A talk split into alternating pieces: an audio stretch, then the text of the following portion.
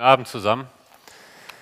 Ich bin sehr dankbar für die gute Zusammenfassung der Themen, die wir bisher hatten. Gestern ging es ja unter anderem um Kain und Abel. Und mir ist im Nachhinein noch eine Kleinigkeit wichtig geworden, die ich noch mal etwas klarer äh, darstellen möchte. Ich habe deutlich gemacht, wie gnädig Gott gegenüber Kain war.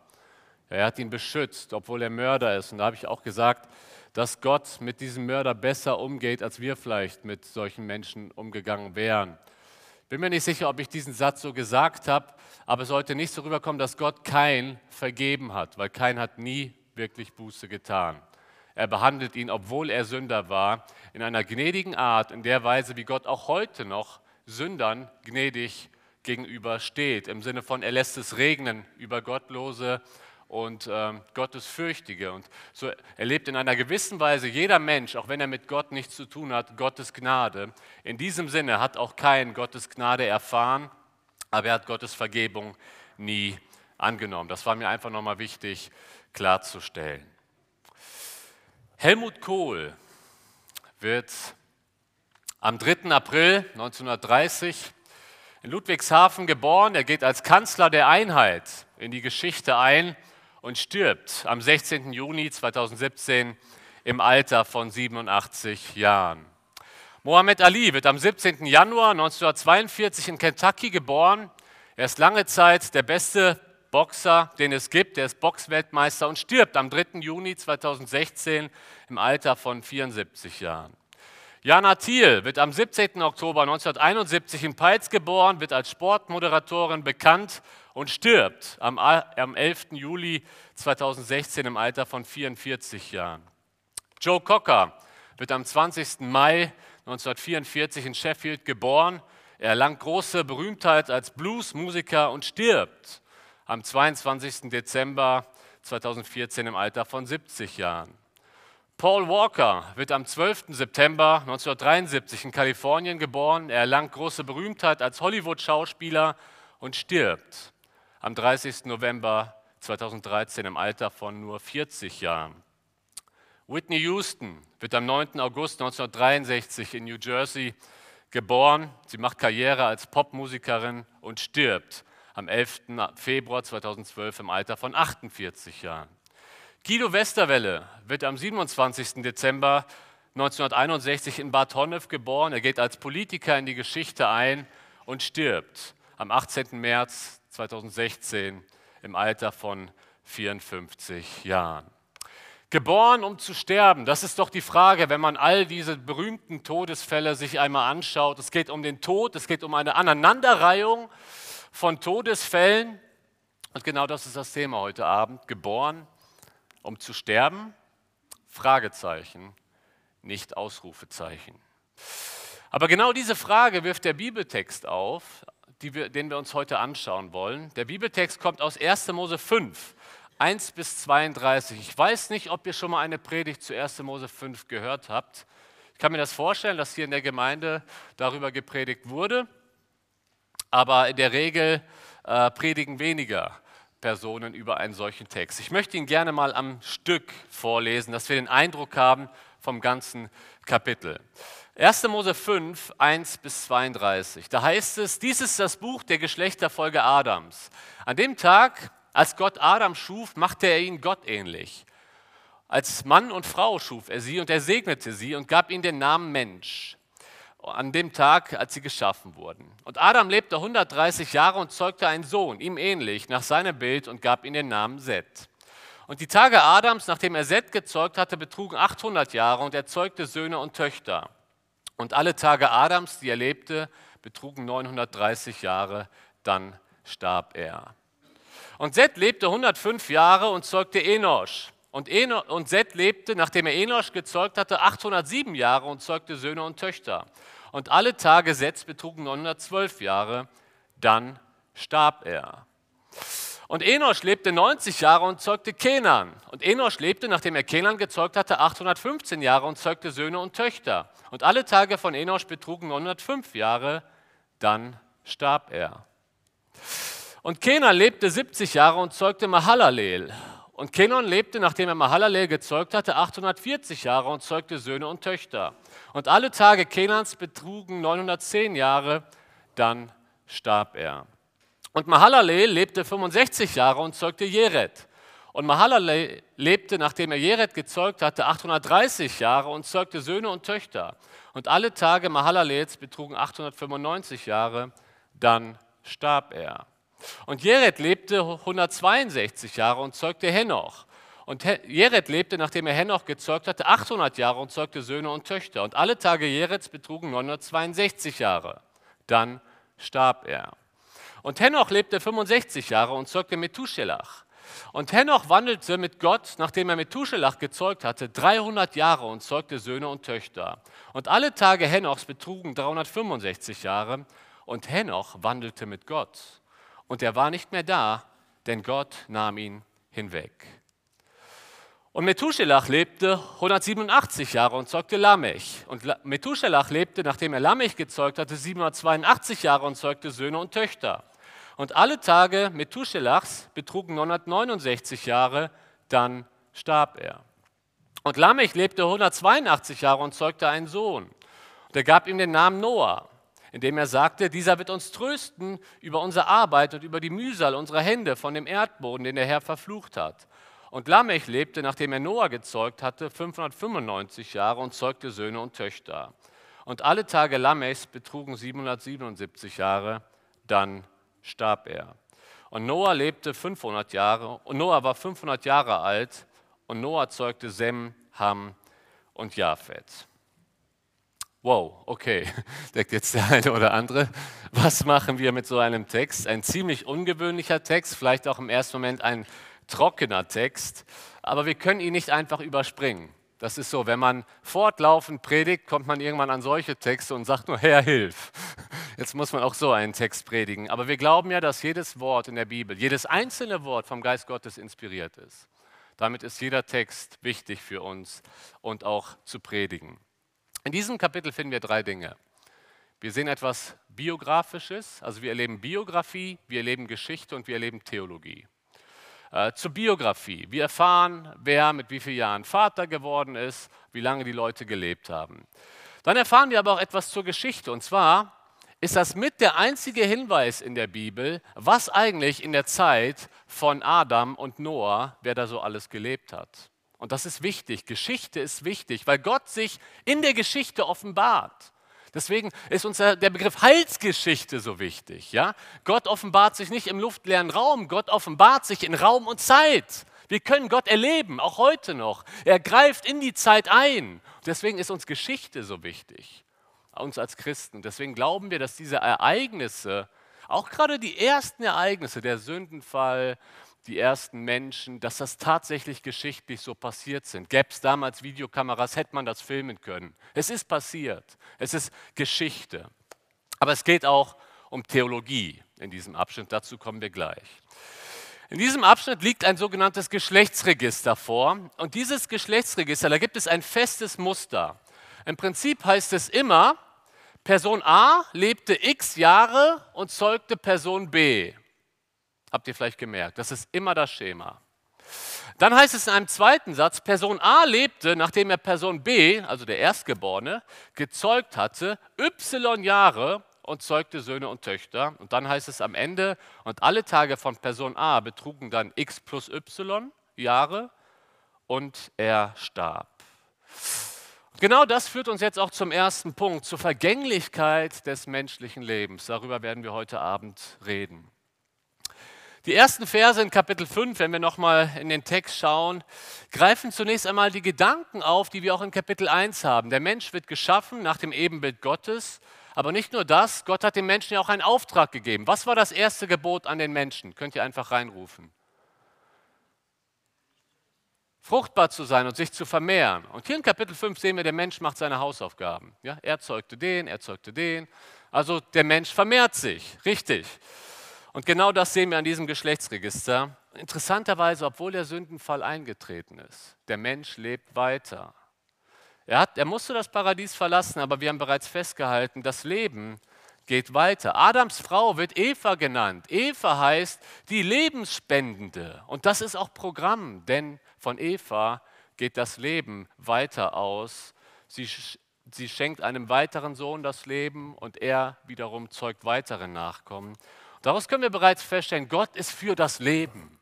Gott ist für das Leben. Das müssen wir von vornherein festhalten, auch wenn wir erstmal jetzt über den Tod reden. Gott ist für das Leben. Das Leben geht weiter. Adam wird noch ganze 930 Jahre alt. Also das ist doch Gnade, oder?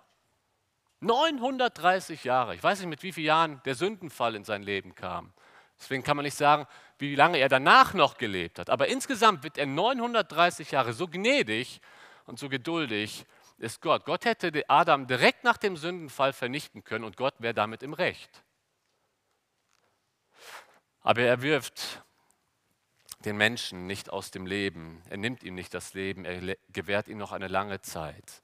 Aber dieses hohe Alter, und ihr habt es gerade auch gemerkt im Text, da werden die Leute über 900 Jahre alt, wirft natürlich Fragen auf. Ja? Es entspricht gar nicht unserem heutigen äh, Alltagserlebnis. Und äh, ich möchte mal ganz kurz nur auf die Frage eingehen. Es ist nicht die Kernfrage, die dieser Text stellt, aber uns stellt sich diese Frage. Ich denke, Gott hat es einfach zugelassen, dass der Mensch älter wurde damals, damit sich der Mensch eben auch noch stärker verbreiten kann. Zum anderen müssen wir bedenken, dass die Flut, die große Flut, die werden wir uns morgen vor allen Dingen anschauen, die Flut hat unseren Planeten extrem verändert, die Sintflut. Vor der Flut herrschten auch noch, ich sag mal, äh, in, in der Natur wahrscheinlich andere Verhältnisse als nach der Flut. Aber letztendlich muss man sagen, läuft es doch auf diese auf Feststellung hinaus, Gott begrenzt das Leben und Gott legt die Lebensspanne fest. Und Gott, es war Gottes Wille vor der Flut, dass der Mensch so alt wird. Heute nicht mehr. Aber was hier besonders auffällt, ist die Worte, dann starb er. Es liest sich fast wie ein Refrain, habt ihr vielleicht auch beim Vorlesen gemerkt. Immer wieder. Und er starb, und er starb, und er starb. Das ist so, als wenn ständig die Friedhofsglocken läuten, oder? Ständig. Wenn man, dieses Kapitel wird auch das Todeskapitel der Bibel genannt. Wenn 1. Korinther 13 das hohe Lied der Liebe ist, 1. Mose 5 ist das Todeskapitel in der Bibel. Ständig, bei jedem Namen klingen die Friedhofsglocken. Die Schlange hat gesagt, ihr werdet keineswegs sterben. Und es schien erstmal so, als wenn die Schlange vielleicht sogar recht hat, weil Adam und Eva sind nicht direkt gestorben. Aber spätestens dieses Kapitel widerlegt die Schlange. Denn alle sterben. Fast alle. So viel einmal vorab. Ich will das Geheimnis noch nicht jetzt lüften. Der Mensch stirbt. Und deswegen muss man sagen, Gott hat Recht behalten. Gott hat gesagt, ihr werdet sterben, wenn ihr von der Frucht isst. Der Mensch hat gegessen und er stirbt. Ihr Lieben, man landet nie auf dem Holzweg, wenn man Gottes Wort einfach Vertrauen schenkt. In Kapitel 4, das haben wir ja gestern gesehen, ist von vielen technischen Errungenschaften die Rede, kulturellen Errungenschaften. Der Mensch entwickelt seine Fähigkeiten und man kann sich ja die Frage stellen, was ist eigentlich aus den negativen Konsequenzen geworden, aus dem Sündenfall? Es geht ja doch recht positiv weiter. Aber hier in Kapitel 5 sehen wir eben die Antwort. Der Mensch stirbt und stirbt und stirbt und man hat den Eindruck, wenn man Kapitel 5 liest, mittlerweile gehört der Tod zum Menschsein dazu. Nach dem Sündenfall, der Mensch bei aller Fortschrittlichkeit ist immer noch vergänglich. Der Mensch kann nichts gegen den Tod machen, bis heute. Es ist ja immer wieder interessant, wie teilweise große amerikanische Unternehmen Geld investieren, damit in der Medizin weitere Forschungen betrieben werden, um den Menschen irgendwann unsterblich zu machen. Das werden sie nicht schaffen. Das haben sie bis heute nicht geschafft. Der Mensch kann den Tod höchstens hinauszögern. Und die Lebenserwartung in Deutschland wird tendenziell ja auch immer höher. Aber irgendwann stirbt doch jeder. In Römer 5, Vers 12, um jetzt mal den neuen testamentlichen Ausblick auch zu geben, da heißt es, dass der Tod durch die Sünde zu allen Menschen durchgedrungen ist. Wir sitzen alle im gleichen Boot. Die Sterblichkeitsrate, ihr Lieben, äh, weist noch keine Schwankungen nach unten auf. Von 100 sterben immer noch 100 Menschen. Das ist nach wie vor so. Als Pastor bin ich immer wieder auch mal äh, auf dem Friedhof im Zusammenhang von Beerdigungen. Und äh, die Planung eines solchen Trauergottesdienstes ist besonders in Köln schwierig. Wenn man es auf der Kapelle, in der Kapelle macht, auf dem Friedhof, da wird uns manchmal nur 30 Minuten gegeben. Dann kommt der nächste. Ich weiß nicht, wie das hier auf den Friedhöfen ist. In Köln hat man manchmal nur 20 Minuten, glaube ich. 20, 30 Minuten haben sie Zeit, dann kommt der nächste. Da bekommt man mal einen Eindruck, wie viele Menschen beerdigt werden. Und das ist nur an einem Friedhof in Köln. Es gibt ganz, ganz viele Friedhöfe. Und das ist eine Massenabfertigung mittlerweile. Ein Toter, nächster Toter, nächster Toter. Genau das, was der Text sagt. Und er starb, und er starb, und er starb. Ich muss an meinen früheren Chef denken. Wir versuchen das Thema Tod ja zu verdrängen. Ich meine, wir Christen haben ein anderes, einen anderen Bezug zu diesem Thema.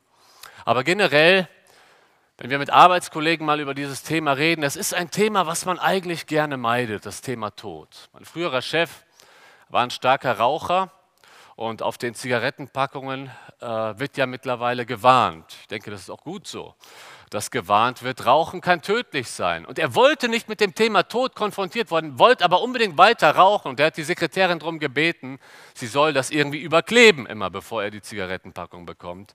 Und sie überklebt es mit einem weißen Aufkleber und seinen Namen drauf. Macht ja irgendwie auch Sinn, denkt sie. Ne?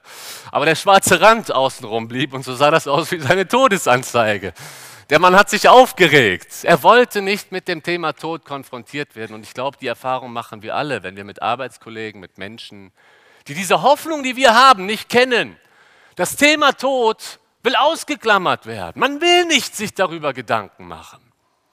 Ich habe das mitbekommen, dass teilweise sogar Leute wirklich fast depressiv werden, wenn ein Tier stirbt. Das Haustier, der Hund ist gestorben. Warum? Weil man irgendwie dann doch mit dem Thema Tod konfrontiert wird. Wir leben in Deutschland und wir wollen das Thema Alter und Vergänglichkeit ausklammern. Ist euch das bewusst geworden, dass man auch nicht mehr gerne über das Alter redet in Deutschland? Wir haben es sogar aus unserem Wortschatz in Deutschland verbannt. Man redet nicht mehr von Altenheimen, Seniorenresidenzen. Nicht, dass ich den Namen schlecht finde, ja? Es ist ein schöner Name. Aber das Alt will man nicht mehr haben. Warum nicht? Weil Alt mit Vergänglichkeit assoziiert wird. Anti-Aging-Produkte, also Produkte, die das Altern etwas hinauszögern, die boomen in Deutschland in unseren Drogeriegeschäften. Gewisse Salben, ja, Anti-Aging steht da immer drauf, werden besonders gern gekauft. Ich will jetzt nicht sagen, ob das falsch oder richtig ist, darum geht es mir gar nicht, sondern einfach nur um die Beobachtung, wir wollen das Alter weghaben, weil Alter zeigt Vergänglichkeit, Falten zeigen Vergänglichkeit. Haarausfall zeigt Vergänglichkeit und deswegen gibt es Haartransplantation. Jürgen Klopp lässt grüßen. Ja? Äh, immer mehr Schönheitsbehandlungen finden in Deutschland statt, statistisch gesehen. Immer mehr Schönheitsbehandlungen, Schönheitsoperationen und meistens oder viele darunter sind Faltenbehandlungen. Facelifting nennt man das. Ich sage das einfach mal, um deutlich zu machen, das Thema, über das wir hier heute reden, die Vergänglichkeit, der Tod, ist überhaupt kein beliebtes Thema in unserem Land. Aber ich denke, wir sollten uns diesem Thema stellen. Nicht, dass wir hier alle mit einer melancholischen Stimmung heute Abend rausgehen. Darum geht es nicht. Wir werden auch über die Hoffnung sprechen. Aber zunächst einmal müssen wir doch das Ganze auch als ein Faktum anerkennen. Ja, wir sind vergänglich. Wir leben außerhalb von Eden. So viele Menschen sind frustriert über den, Verdank über den Gedanken der Vergänglichkeit. Und so manch ein Mensch stellt sich die Frage, bin ich geboren, um irgendwann zu sterben? Ist das alles im Leben? Wenn das Leben so vergänglich ist, macht das Leben einen Sinn. Warum um alles in der Welt lebe ich? Vielleicht stellst du dir diese Frage heute. Vielleicht stellst du dir in letzter Zeit öfter mal die Sinnfrage, geht es nur darum zu leben und dann irgendwann bin ich 1,80 unter der Erde und das war's? Vielleicht stellst du dir diese Frage gar nicht bewusst, aber du hättest keine Antwort darauf, wenn man sie dir stellen würde. Wenn das Leben so vergänglich ist, was für einen Sinn macht das Ganze eigentlich? Gibt es denn keinen Ausweg aus dem Todeskarussell? Und das ist mein zweiter Punkt, den gibt es nämlich. Es gibt einen Ausweg aus dem Todeskarussell. In diesem Zyklus, den wir uns gerade angeschaut haben, ein immer wiederkehrender Zyklus, und er starb, und er starb, und er starb, gibt es eine einzige Person, die aus dem Raster fällt. Vielleicht ist euch das bereits beim Lesen aufgefallen. Die Rede ist von Henoch. Henoch ist der einzige, von dem es hier im Text nicht heißt, dass er starb. Bei Henoch hören plötzlich die Friedhofsglocken auf und danach gehen sie erst wieder weiter. Henoch stirbt nicht. Henoch ist plötzlich einfach nicht mehr da. Wir haben bei uns der Gemeinde gesagt, es gibt ein Henoch-Syndrom. Wenn man eine Person mal länger nicht sieht, sagt man Henoch-Syndrom, er ward nicht mehr gesehen. Ja? Und, und so kennt ihr hier vielleicht auch. Henoch war plötzlich einfach nicht mehr da. Und man hat sich gefragt, was ist los? Wo ist Henoch? Er ist nicht mehr da. Der Text sagt, wo er ist, in einer gewissen Weise. Der Text sagt, Gott nahm ihn hinweg. Ihr lieben Henoch genießt das Privileg, was im Alten Testament meines Wissens sonst nur Elia genießt. Er wird einfach direkt von Gott in den Himmel genommen, ohne dass er stirbt. Ansonsten ist das nur von der neutestamentlichen Gemeinde gesagt, dass sie irgendwann entrückt wird. Ich weiß nicht, ob wir die Generation sein werden, die die Entrückung erlebt. Ich hoffe. Aber irgendwann wird die Entrückung stattfinden und dann werden ganz plötzlich viele Christen einfach nicht mehr da sein. Und genau das gab es schon mal, aber nur bei einer Person, hier bei Henoch, beziehungsweise auch noch bei Elia. Kommt, wir schauen uns das mal an. Ich muss vielleicht dazu sagen, Geschlechtsregister in der Bibel. Jeder, der sich vornimmt, mal so wirklich von Mose bis Offenbarung zu lesen, der kommt irgendwann an die Geschlechtsregister. wenn man morgens früh, extra früher aufgestanden ist und man ist noch müde und man will, dass der Herr einem was für den Tag mitgibt, okay, Geschlechtsregister. Herr, was willst du mir sagen? Ich gebe euch einfach mal einen Tipp. Achtet mal beim Lesen auf ein Geschlechtsregister, auf irgendwas, was anders ist. Das gibt uns die Motivation, immer weiter zu lesen. Und das ist oft die Kernbotschaft eines Geschlechtsregisters, das, was plötzlich so ein bisschen aus dem Rahmen fällt. Und, und das ist dann auch, wie gesagt, de, den Punkt, den das Geschlechtsregister machen will. Und das haben wir hier bei Henoch. Henoch fällt aus dem Rahmen und das muss uns aufhorchen lassen. Warum? Ich lese die Verse 21 bis 24 nochmal. Und Henoch lebte 65 Jahre und zeugte Methuselach. Und Henoch wandelte mit Gott, nachdem er Methuselach gezeugt hatte, 300 Jahre und zeugte Söhne und Töchter. Und alle Tage Henochs betrugen 365 Jahre. Und Henoch wandelte mit Gott und er war nicht mehr da, denn Gott nahm ihn hinweg. Wenn wir uns den Anfang anschauen, stellen wir fest, das Leben von Henoch beginnt wie jedes andere Leben, oder? Der erste Vers liest sich genauso wie, all, wie die anderen ersten Verse bei den anderen Personen. Also zunächst einmal macht sein Leben keinen Unterschied. Sein Leben beginnt wie jedes andere Leben. Die ersten 65 Jahre lebt er ein durchschnittliches Leben, kann man vielleicht sagen. Ein Leben wie das eines jeden anderen. Aber dann heißt es, nachdem er mit 65 Jahren Methuselach gezeugt hatte, wandelt er 300 Jahre mit Gott. Und das wird dann nochmal in Vers 24 ja betont. Hier wird dann nochmal gesagt, er wandelt mit Gott. Und Wiederholungen in der Bibel sind immer wichtig, weil sie wollen etwas bekräftigen. Das ist der Punkt. Der Henoch so anders macht als die anderen. Er wandelt mit Gott. Das ist der Grund, warum er nicht stirbt. Darauf komme ich noch näher zu sprechen. Aber eine andere Sache fällt auf. Das Verb wandeln, das steht bei Henoch an einer Stelle, wo bei all den anderen Personen vom Leben die Rede ist. Alle anderen Personen leben so vor sich hin, aber Henoch wandelt mit Gott. Als wenn der Text uns deutlich machen möchte, Wandeln mit Gott ist mehr als einfach nur Leben. Versteht ihr den Punkt? Wandeln mit Gott ist mehr als einfach nur Leben. Lieben, und das ist eine Anwendung für uns, es geht im Leben nicht einfach nur ums Leben. Es geht im Leben, in deinem Leben geht es nicht einfach nur darum, dass du lebst. Es geht darum, wofür du lebst. Es geht darum, ob du mit Gott wandelst. Man könnte vielleicht auch formulieren, lebst du noch oder wandelst du schon mit Gott? Denn Wandeln mit Gott ist mehr als einfach nur Leben. Wandeln mit Gott ist eine ganz andere Lebensqualität. Und vielleicht musst du heute erkennen, ja, ich lebe, aber mehr auch nicht. Ich lebe so vor mich hin. Arbeiten, schlafen, essen. Arbeiten, schlafen, essen. Arbeiten, schlafen, essen. Ich lebe ein paar Jahre und jetzt ist bald schon wieder das nächste Jahr rum. Dann gehen wir ins nächste Jahr und ich lebe so vor mich her. Wenn das dein Leben ist, möchte ich dir sagen, Gott hat mehr für dich vorbereitet. Ich bin dankbar für die Stelle aus Johannes 10, Vers 10, die bereits vorgelesen wurde. Jesus möchte uns das Leben geben aber nicht nur das, er möchte uns das Leben geben und volle Erfüllung. Er möchte uns das wahre Leben geben. Es geht nicht einfach nur darum, dass wir hier unsere 70, 80 Jahre daherleben. Das ist zu wenig. Jetzt möchte ich aber auch mal so ein bisschen stärker darauf eingehen, weil, weil das Wort so wichtig ist, dieses Wandeln.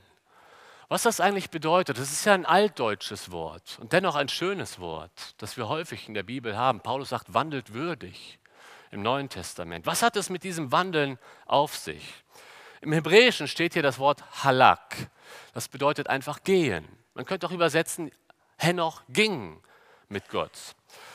Vielleicht könnt ihr euch noch an die Liebesbriefe in der Grundschule erinnern.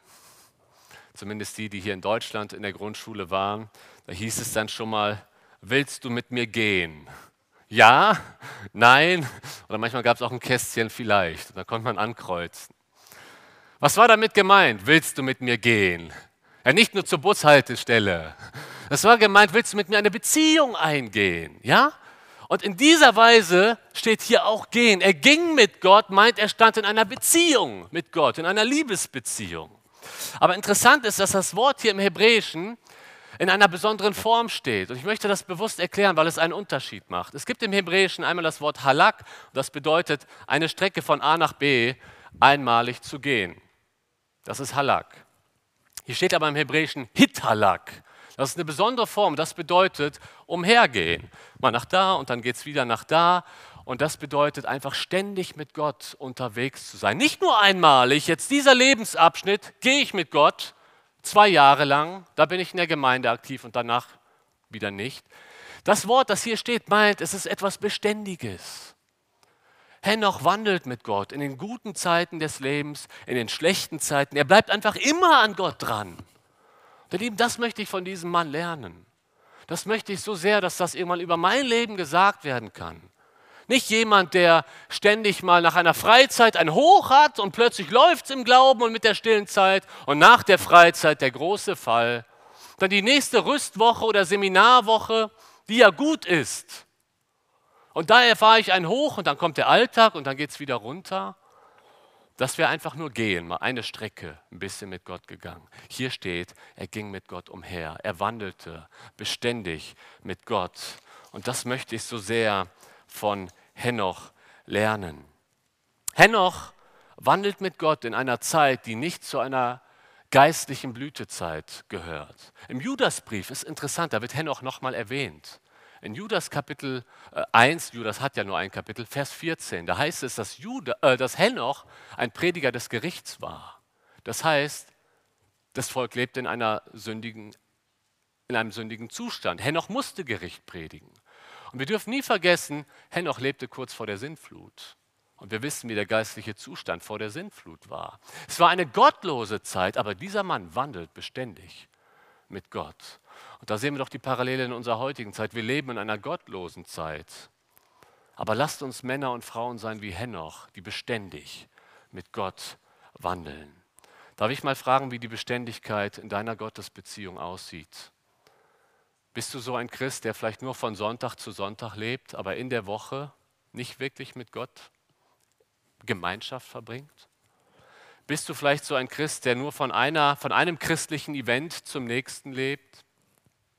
Der guckt, welche Gemeinde hat gerade die beste Musik, da gehe ich mal hin, dann gehe ich mal dahin. Das sind unbeständige Christen. Das, worum es Gott geht, ist unsere Beständigkeit in unserem Glauben. Dass wir einfach an ihm dranbleiben, egal was kommt. Beständigkeit ist möglich, ihr Lieben, auch in unserer heutigen Zeit. Ich möchte einmal ein Zitat vorlesen, das ich jetzt nicht auf der Folie mit dabei habe, von einer Frau nach dem Herzen Gottes. Und die, ihr Zeugnis hat mich sehr bewegt.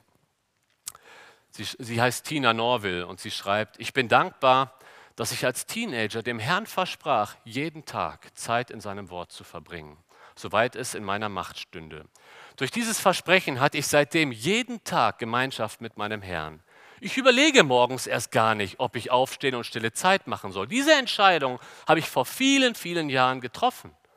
Es ist mir so eine Gewohnheit geworden, es fällt mir gar nicht ein, keine Zeit mit dem Herrn zu verbringen. Ich würde ja auch nicht äh, aufs Zähneputzen oder aufs Anziehen verzichten. Diese klare Entscheidung gemäß dem Motto, mach es einfach, ist ganz entscheidend. Würde ich eine konsequente, würde ich keine konsequente stille Zeit pflegen, wäre ich von der einzigen Quelle abgeschnitten, die mir alles gibt, was ich brauche. Kraft, Wegweisung, Ermutigung, Ermahnung, Freude, Liebe, Gnade. All das brauche ich für mein Leben, um ihm ähnlicher zu werden. Das hat eine mittlerweile ältere Frau geschrieben, die damals im Teenageralter Gott versprochen hat, ich will jeden Tag mit dir Gemeinschaft haben. Und sie hat es durchgezogen. Ihr Lieben, solche Vorbilder brauchen wir auch aus unserer Zeit. Man könnte ja sagen, gut, Henoch, das ist lange her. Aber ihr Lieben, es gibt auch die Geschwister und ich bin mir sicher, es gibt sie auch hier in der Gemeinde, die seit Jahren Jeden Tag mit dem Herrn ganz bewusst die Gemeinschaft pflegen. Solche Vorbilder brauchen wir. Ihr Lieben, es fehlt uns aber so häufig an der Beständigkeit in unserer Beziehung zu Gott.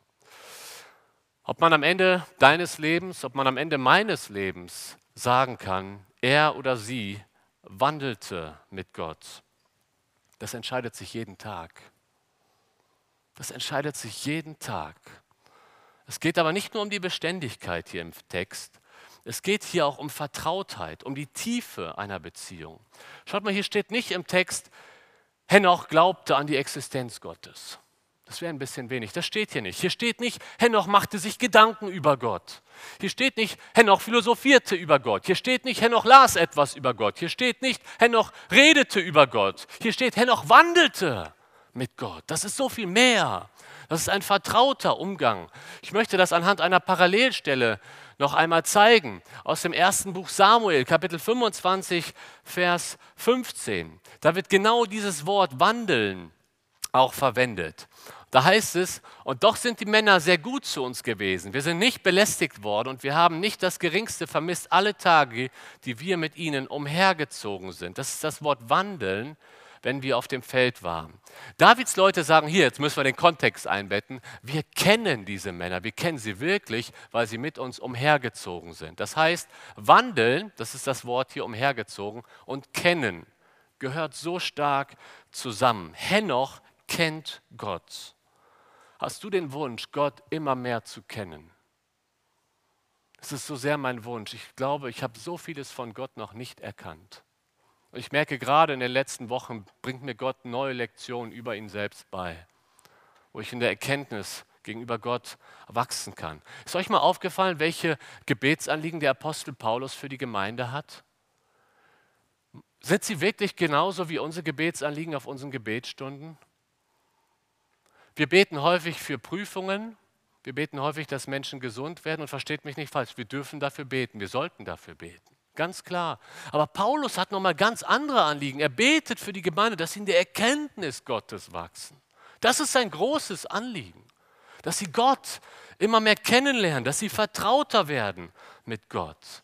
Und dafür steht Henoch. Henoch, ich hätte ihn gern beten gehört. Wie betet dieser Mann? Was für ein Umgang hat er mit Gott? Wisst ihr, Jesus stellt im Garten Gethsemane seinen Jüngern die Frage, könnt ihr nicht mal eine Stunde beten? Manchmal stelle ich mir die Frage, könnte ich die Zeit füllen, eine Stunde? Ich, ich will es lernen, muss ich euch ganz offen sagen. Ich weiß nicht, wann ich das letzte Mal eine Stunde am Stück gebetet habe. Aber kann es sein, dass wir manchmal denken, wie sollen wir die Zeit füllen? Wenn wir Gott kennen, dann ist das ein Klacks für uns, eine Stunde im Gebet zu verbringen. Wir kennen ihn, wir wissen, worüber wir mit ihm reden, wir bewundern ihn. Henoch war so eine Person. Hier steht, er wandelte 300 Jahre lang mit dem Herrn. Ich las erst kürzlich von einem Ehepaar. Ganz interessante Geschichte. Er ist 95, sie ist 96.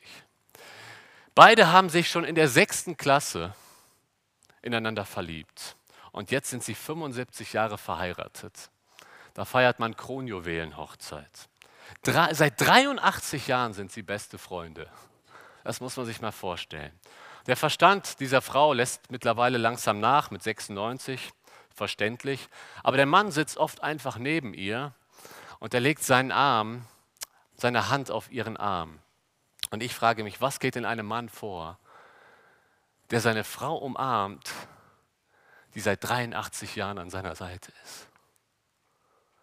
Man hat zusammen sich irgendwann als Kinder auf dem Spielplatz verliebt. Irgendwann ist man älter geworden und hat sich verlobt. Dann kam der große Hochzeitstag, die Flitterwochen, das erste Kind, die anderen Kinder. Man wird gemeinsam alt, irgendwann kommen die Enkel, dann kommen die Urenkel. Und in 83 Jahren, stellt euch das mal vor, da erlebt man zusammen die höchsten Höhen und die tiefsten Tiefen. In 83 Jahren geht man auch durch ein finsteres Tal. Da erlebt man auch Leid. Wie tief muss eine Beziehung nach 83 Jahren sein? In der engsten Beziehung zwischen Menschen, die es gibt. 83 Jahre. Hier heißt es, er lebte mit Gott 300 Jahre. 300 Jahre. Jeden Tag Gemeinschaft mit dem Herrn. Ich habe jetzt viel über eine enge Gottesbeziehung gesprochen. Aber letztendlich läuft es doch auf die Frage hinaus. Und die Frage möchte ich dir persönlich stellen. Ich stelle sie auch mir. Hast du den Wunsch nach einer engen Gottesbeziehung? Wisst ihr, was mir vor einiger Zeit klar geworden ist? Wir sind Gott immer so nah, wie nah wir ihm sein wollen. Du bist Gott immer nur so nah, wie nah du ihm sein willst. Das ist eine Erkenntnis, steht auch so in der Bibel. In Jakobus 4 heißt es, naht euch zu Gott, so naht er sich zu euch. Das heißt aber, dass wir auch gefragt sind. Wir müssen uns Gott nahen. Jesus sagt, geh in dein Kämmer und schlie Kämmerlein schließ die Tür zu. Heute würden wir vielleicht sagen, mach dein Smartphone aus und verbring Zeit mit Gott. Suche aktiv seine Nähe. Im Alten Testament haben wir es immer wieder auch von den Königen. Er fing an, den Herrn zu suchen. Ja, nicht suchen, wie man nach Ostereiern sucht, sondern den Herrn aufzusuchen, die Beziehung zu ihm zu pflegen. Vielleicht ist heute der Tag, der 13. November 2019, an dem du Gott ein Versprechen geben kannst. Wir sollten vorsichtig sein mit Versprechen. Vielleicht sollten wir es nicht als Versprechen deklarieren, sondern als eine persönliche Entscheidung, die du für dich triffst, indem du sagst, Herr, ich will von nun an für den Rest meines Lebens jeden Tag mit dir Gemeinschaft.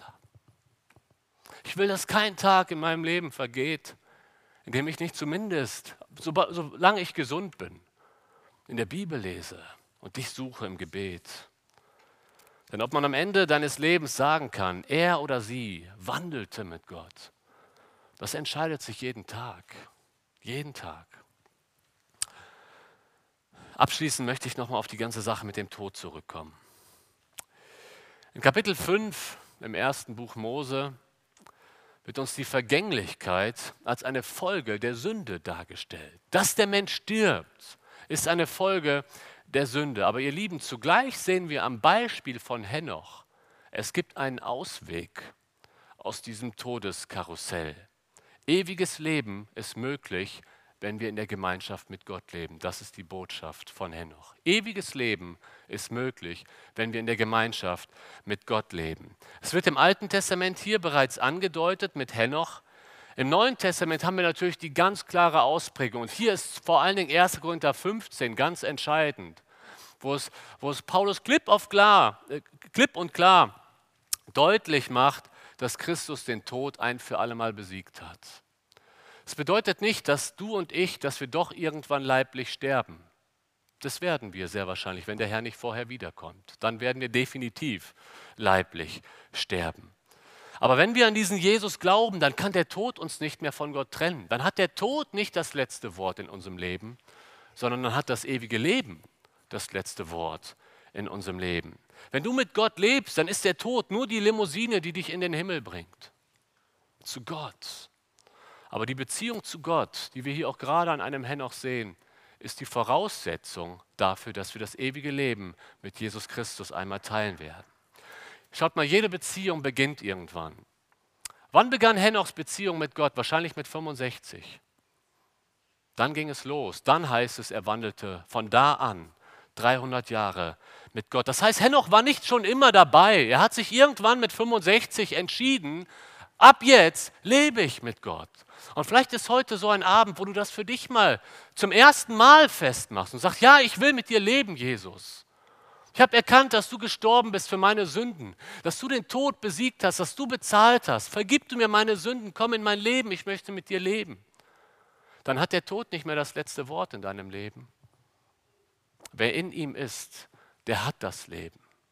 Wer ihn nicht in ihm ist, hat das Leben nicht. Das heißt, die Frage, ob ob über deinem Leben irgendwann Tod oder Leben steht, entscheidet sich an deiner Beziehung zu Jesus. Und Jesus sagt, ich bin der Weg. Vertraue mir. Ich kann dich vom Tod zum Leben bringen. Ich möchte gerne dafür beten, dass, dass du weiter angesprochen wirst von Gott und dass du heute, wenn du diese Entscheidung noch nie getroffen hast, diesen Weg heute gehst. Ich bin dankbar, dass sich gestern ein junger Mann entschieden hat, einen Neuanfang mit Gott zu machen.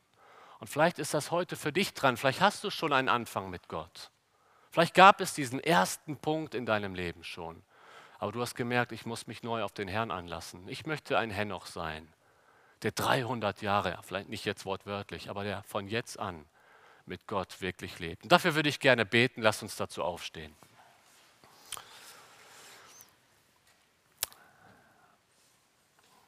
Vater im Himmel, wir sind dir so dankbar dafür, dass wir auch schon in den ersten Seiten der Bibel so deutlich sehen, du bist ein Gott, der Beziehung will, Herr. Wir danken dir dafür, Jesus Christus, dass du diesen Tod besiegt hast, den Feind des Menschen. Tod, wo ist dein Stachel? Tod, wo ist dein Sieg? Jesus, du hast gesiegt über den Tod, Herr. Und wir wollen dich verehren. Herr, wir wollen dir heute sagen, dass wir eine engere Beziehung zu dir möchten, Herr. Wir möchten dich immer mehr erkennen.